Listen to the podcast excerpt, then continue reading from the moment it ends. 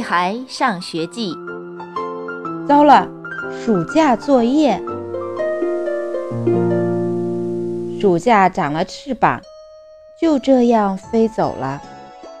今天早上，我起得很早，突然发现一件好恐怖的事情：我的暑假作业本上还是空空的。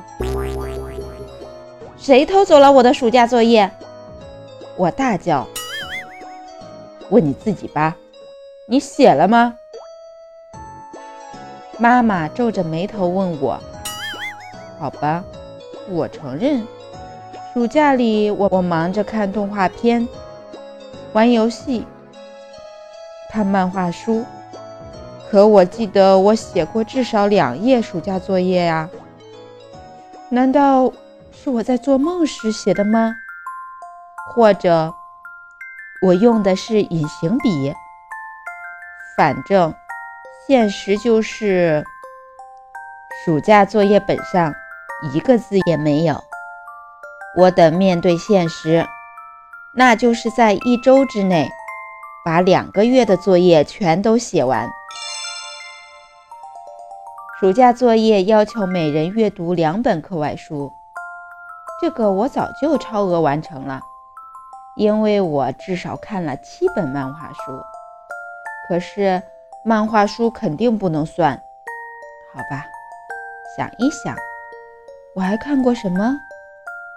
对了，黄宇写的小屁孩日记，我已经看过六本了。这套书超级好玩，我赶紧翻出书来。把书里面我最喜欢的句子记下来。好书推荐卡怎么写呀？我向爸爸求助。就是这本书是怎么吸引你的？你怎么想的就怎么写。显然，爸爸并不想帮我。小屁孩是个淘气的小男孩，我很喜欢。我一笔一画的开始写。十五分钟后，第一项作业完成。第二项作业是随父母或家人到单位体验一天。看来这项作业我早就完成了，只是没拍照片，因为上次我去爸爸单位时，给爸爸画了一幅漂亮的画，帮爸爸接了几个电话。还修好了有问题的饮水机，好吧。真实情况是，画是画在爸爸准备开会的发言稿上。几个重要客户的电话被我挂断了，原先不出水的饮水机出水了，可它却停不下来了。明天你得带我再去一趟你单位，补拍照片。我一边忙着，一边叮嘱爸爸：“什么？像听到外星人入侵地球似的。”爸爸紧张极了，他一定是迫不及待地想再带我去一次单位。第三项作业是出去走一走，转一转，浏览身边的名胜古迹，当然还要配上图片和文字说明。暑假里，妈妈、爸爸带我旅行时拍了好多照片，只要写上说明就行了。这个只需要五分钟。第四项作业是写字帖，我只写了一页，还有三十九页没写呢。可怜的我，写完二十一页后，手都开始哆嗦了。